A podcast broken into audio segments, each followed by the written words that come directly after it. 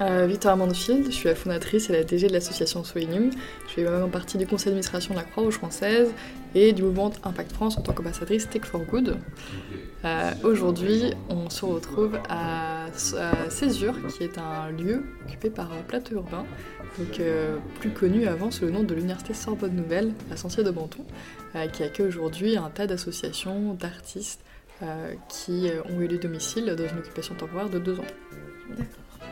Est-ce que tu peux nous expliquer un peu ton parcours et pourquoi tu te retrouves euh, là actuellement à gérer une association? Ce qui est bien, c'est que ça va être assez rapide. Euh, parce que mon parcours il n'est pas très long. Euh, moi du coup je suis ingénieure mhm. avant tout et pendant mes études d'ingénieur j'ai fait énormément de bénévolat auprès des personnes en difficulté, notamment une grosse passion maraude. Mhm. Pour ceux qui savent pas ce que c'est, c'est du bénévolat où on fait des distributions ou simplement du bien social avec les personnes à la rue. Euh, donc j'en ai fait pendant plusieurs années. Euh, ça fait à peu près 10 ans maintenant que je suis maraudeuse, un peu moins. Euh, et pendant ces maraudes, je me suis rendu compte que j'arrivais pas à orienter les personnes qui me posaient des questions toutes simples. où est-ce que je trouve à manger ce matin, par exemple? Où est-ce que je vais trouver une douche, une permanence juridique pour un dossier de surendettement, etc. Et il m'arrivait plein de fois de leur donner des mauvaises infos. Mmh. donc, au bout d'un moment, c'est chiant. Comme je suis ingénieur, je me dis, c'est quand même pas très compliqué en fait. Il faudrait juste qu'on puisse euh, bah, mettre à disposition les informations et euh, pouvoir euh, les informer directement et puis être utilisé par les bénévoles comme moi ou les professionnels de solidarité. Et du coup, c'est comme ça qu'est né Soliguide tout simplement, pendant que j'étais étudiante. Au début, c'était très très moche. et au fur et à mesure des années, ça s'est affiné pour être ce que c'est aujourd'hui. Donc l'entrepreneuriat social, ça m'a un petit peu tombé dessus. D'accord. et mon parcours, est assez court, puisque immédiatement pendant mes études et à la suite de mes études, bah, je me suis lancée dedans. Et donc depuis 2018, j'ai la chance d'être directrice générale de Solinum à temps plein. D'accord. Vous nous expliquer, mais Soliguide, qu'est-ce que c'est alors exactement? Eh ben, Soliguide, c'est l'outil dont j'aurais rêvé quand je faisais des maraudes il y a plusieurs années. C'est tout simplement une plateforme qui permet d'accéder à tous les services utiles aux personnes en difficulté. Donc ça va aller de la distribution alimentaire, euh, à côté, euh, à bah, un cours de français, euh, à un accompagnement social. Enfin, on a 50 catégories, je ne vais pas les lister parce que ça va être très très chiant sinon, mais ça va de l'urgence sociale à l'insertion socio-professionnelle et surtout, c'est des catégories qu'on a co-construit avec et pour les personnes en difficulté. donc, pour vraiment répondre aux besoins. Et toutes ces informations, aujourd'hui, c'est 50 000 services qui sont référencés à travers la France. ces informations qui sont surtout à jour et de qualité. Parce que c'est bien beau de faire une base de données, mais en fait, si on ne sait pas que euh, la distrib en question, elle est en travaux en ce moment et que du coup ça a changé et c'est deux rues à côté, en fait, on se retrouve avec quelqu'un qui va être devant une porte fermée, qui n'aura pas mangé du coup ce jour-là et qui aura bien le somme et qui aura bien raison. Et il y a des enjeux de confiance aussi envers l'action sociale, etc. Donc toutes ces infos, ensuite, on essaie de les rendre les plus accessibles possibles. Donc il y a un site internet, tout simplement, soliguide.fr, on peut y aller. Il y a une application mobile qu'on peut télécharger euh, sur tous les stores, euh, donc l'application Soliguide. Aussi un chat en ligne, il y a un numéro SMS, on peut envoyer des petites questions, hop, je cherche à manger, au petit numéro SMS, il y a WhatsApp, et il y a aussi des listes papier, parce qu'il n'y a pas que le numérique dans la vie, et donc on édite automatiquement des listes papier qu'on va distribuer auprès des personnes en précarité au sens large, donc ça peut être aussi bien des personnes qui vont être en logement social, des étudiants en galère, il y en a beaucoup en ce moment, euh, des personnes âgées qui ont du mal à joindre les debout, etc. D'accord. Est-ce que des personnes à la rue, majoritairement, elles ont un téléphone? Ouais, alors effectivement, euh, au début, sous les guides, c'était beaucoup tourné vers la personne à la rue. Aujourd'hui, c'est pour les personnes en galère au sens large. Parce qu'en fait, euh, bah, la galère, c'est protéiforme. Il y a des jeunes LGBT qui sont fait sortir de chez eux, il y a des familles victimes de violence, il y a des personnes qui sortent de prison, il y a des étudiants en galère, comme j'ai précisé. et donc, pour le public des personnes à la rue, effectivement, le truc qui me saoulait au début, c'est qu'à chaque fois, je pitchais sur les guides en disant, bah voilà, c'est pour les personnes en difficulté. Les gens me disaient, oui, mais les personnes en difficulté, elles n'ont pas de smartphone. Hein. Bah non, euh, quand même, pas déconner. Et ça me saoulait parce que, euh, d'une part, c'est faux. Les personnes en difficulté et même les personnes à la rue ont un smartphone pour 71%. On a même fait une étude sur la question en 2018. Et c'était en 2010, donc en 2023, j'imagine même pas, je pense qu'en 2023, ça va être beaucoup plus que les 71% qu'on avait mesuré à l'époque. D'accord. Euh, comment ça se passe? Je reviens un petit peu en arrière. Euh, tu as une idée? Euh, et, la, suite, c'est quoi en fait? Comment, comment tu peux construire à partir de cette idée ben, un vrai projet et, et, créer donc cette application? Ça s'est passé comment concrètement? Ça s'est passé en bordel, de façon instinctive, en fonction des besoins du projet. Donc concrètement, euh, ok, euh, il faut qu'on informe les personnes en difficulté. Mmh. Donc ça, ça veut dire qu'il faut faire une base de données. Mmh. Ok, on va commencer à essayer de rassembler tout ce qu'on peut trouver euh, au fil de l'eau. D'accord. Euh, attends, En, en contactant les. en contactant tout le monde. En disant, bah tiens, euh, je connais cet asso, est-ce que tu connais notre asso Qui connaît notre asso Et hop, on essaye de, de tout faire. Au début, c'était un Excel, c'était très moche. Et ensuite, c'est devenu une petite plateforme très moche. Et ensuite, au fur et à mesure, ça s'est affiné. Et, euh, et ça s'est vraiment fait par itération à chaque fois. Bah, par exemple, bon, bah, il faut des données. Ah, en fait, les données qui étaient d'il y a 6 mois, elles sont déjà plus à jour. Euh, ça veut dire quoi ça? Ça veut dire qu'il va falloir des personnes Mmh. qui vont devoir la mettre à jour. Mmh. Ok, il faut des salariés. Ok, il faut un modèle économique. Ok, il faut une structure juridique. Ok, et du coup, en fait, c'est vraiment une pelote de laine. Euh, mais à la fois, je trouve ça assez cool. euh, parce que la différence de l'entrepreneuriat social avec l'entrepreneuriat conventionnel, entre guillemets, c'est que comme tu es guidé par le projet, tu écoutes juste ce dont tu as besoin le projet pour avoir le maximum d'impact social et du coup la voie elle se trace de façon très facile, très instinctive, très naturelle euh, et tu réfléchis juste à comment je fais pour atteindre ce point A euh, et voilà, ça se fait facilement. Je Ça semble pas super complexe, d'accord, bah, c'est bien.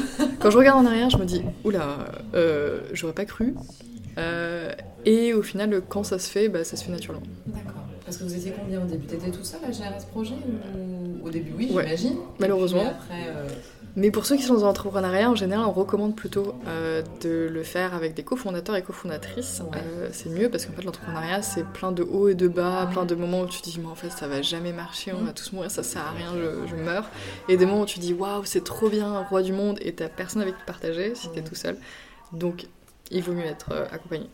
Euh, moi, j'ai pas eu cette chance. Par contre, ce que j'ai eu comme immense chance, c'est de recruter au fur et à mesure du temps des personnes qui sont incroyables et qui font partie de l'équipe aujourd'hui de Soinim et qui font le succès de Soinim concrètement. Euh, c'est des gens qui sont engagés, qui ont des parcours euh, qui ont parfois aucun sens euh, et qui se sont retrouvés là parce qu'ils avaient vraiment envie d'aider les personnes en difficulté, qu'ils avaient envie d'avoir un impact positif sur la société. Et ça fait la jolie équipe de Soinim. ouais. Donc ça porte finalement, quelles que soient les difficultés, ça porte. Les gens sont portés par le projet, l'incarnent tellement que, que ça fonctionne. Euh, donc là, vous êtes, peu- vous êtes combien de salariés actuellement? On a un peu plus de 30 salariés. D'accord. Donc euh, combien de temps après? 5 ans après? 5 ans euh, Ouais, c'est quand à temps plein. Euh, on a eu une grosse phase de croissance. Bah, en fait, on est vraiment une start-up classique de ce côté-là, avec une hyper croissance classique. Donc au début, bah, t'es tout seul. Ensuite, tu fais quelques petits recrutements. euh, tu passes le fameux cap des 10 personnes. Mhm. Et ensuite, on est passé très rapidement entre 2021 et 2022 de 11 personnes à 30 personnes. D'accord. Donc grosse, grosse phase de croissance. Euh, et, euh, et ensuite, du coup, bon, chaque fois, mes équipes se foutent de moi parce que je dis toujours non, mais c'est bon, là on est assez, on va arrêter de recruter. Et à chaque fois, on recrute plus. Mais normalement, là, hum, euh, on va être assez, mais aussi parce que j'ai une vision de l'impact qui doit être décorrélée de la taille d'une structure. Ouais. Euh, c'est important pour moi que sur Liquide, on ait un impact exponentiel qui ne Mhm. soit pas proportionnel à nos ressources humaines et financières. D'accord. Ouais.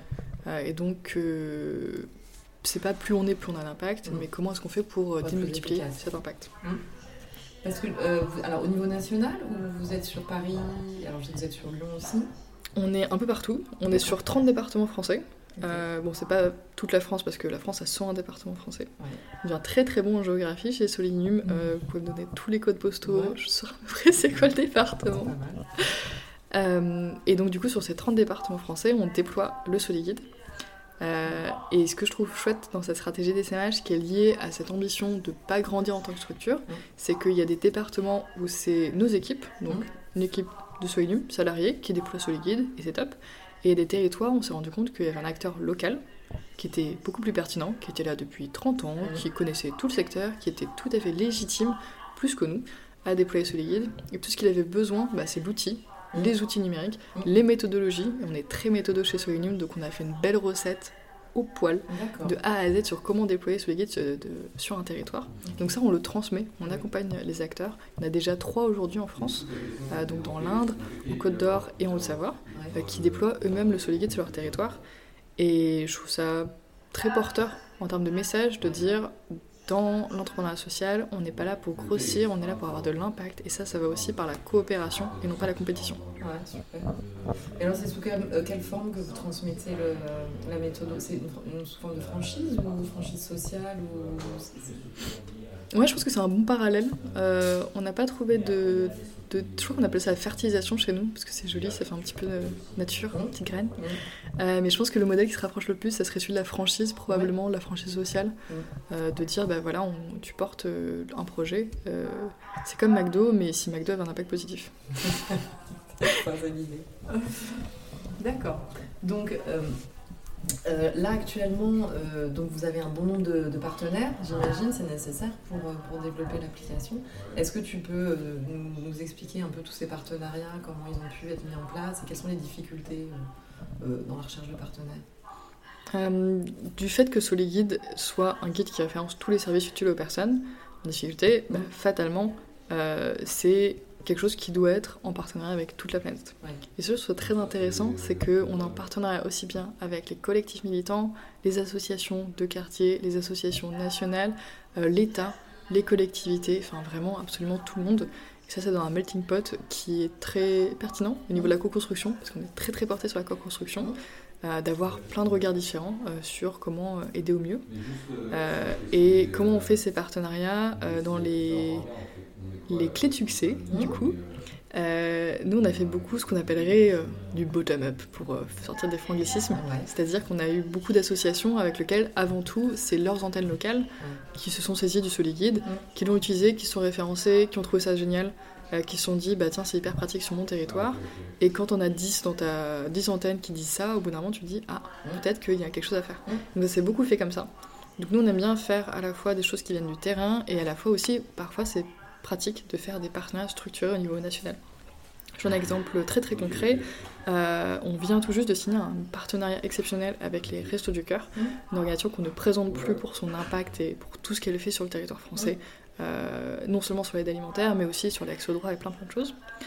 Et donc, euh, on fait à la fois un partenariat avec eux où on travaille avec eux au niveau local, sur plein d'antennes, et à la fois au niveau national, où quand tu as les Restos du Cœur qui envoient une newsletter et un SMS à tous ces bénévoles, Mm. bah clairement, là, c'est un gros impact. Ouais, d'accord. Alors, un sujet qu'on aime bien euh, développer euh, dans les podcasts, c'est l'implication des personnes euh, directement concernées par le projet. Euh, de quelle façon ça se traduit chez Solinium Alors, je le dis pas bien, je dis Solin... Solinum, Solin... Solinum. Je t'en veux pas, parce que parce que moi je le dis un peu version latine, enfin je sais pas, Solinum. Tu oui, oui, ça donne un petit côté stylé, mais en fait, c'est pour solidarité numérique. Et donc, Ah, euh, solidarité numérique, solinum. Mais si c'était solinum, un petit peu latin, ça serait beaucoup plus élégant. Donc, est-ce que tu peux m'expliquer, donc pour Solinum, de quelle façon vous avez impliqué les, les personnes concernées par le projet? Euh, bah, du coup, c'est vraiment dans l'ADN de Solinum de faire l'application des personnes concernées. Donc, au début, ça s'est fait n'importe comment. Concrètement, euh, moi en maraude, avec mon application pourrie, euh, en train de dire aux gens Attends, c'est quoi, quelle, catégorie est le plus utile pour toi Euh, C'est quoi le truc Est-ce que tu préfères cet écran ou cet écran Euh, Et bon, donc au moins c'est dans l'ADN, même si c'était absolument n'importe quoi. Maintenant, on fait les choses un peu plus cadrées, donc on fait ce qu'on appelle les focus group.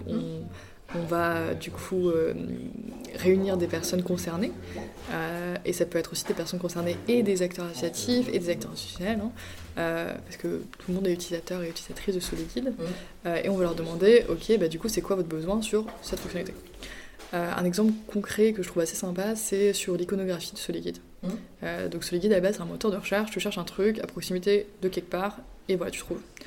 Euh, et pour les publics, notamment réfugiés, on a fait euh, un groupe de travail donc avec des personnes euh, qui avaient le, le statut réfugié. On leur a demandé euh, bah, du coup comment est-ce qu'on pourrait mieux accéder aux informations pour vous? Évidemment, les questions des icônes est arrivée assez vite. Euh, et ils ont déterminé c'est quoi les icônes qui leur parlaient plus. Et c'était important d'avoir une diversité culturelle parce que les images n'ont pas forcément la même signification Ouais. pour tout le monde. De voir qu'est-ce qui dit à tout le monde ok, ça c'est un accueil. Ok, ça c'est euh, un lieu où je vais pouvoir trouver de l'hygiène. Enfin, et du coup, on a plutôt euh, travaillé ça et on continue à le faire aujourd'hui régulièrement. Chaque fois qu'il y a une nouvelle fonctionnalité, on va demander aux personnes bah, du coup, comment tu la vois? Est-ce que ça, ça te va? D'accord, super.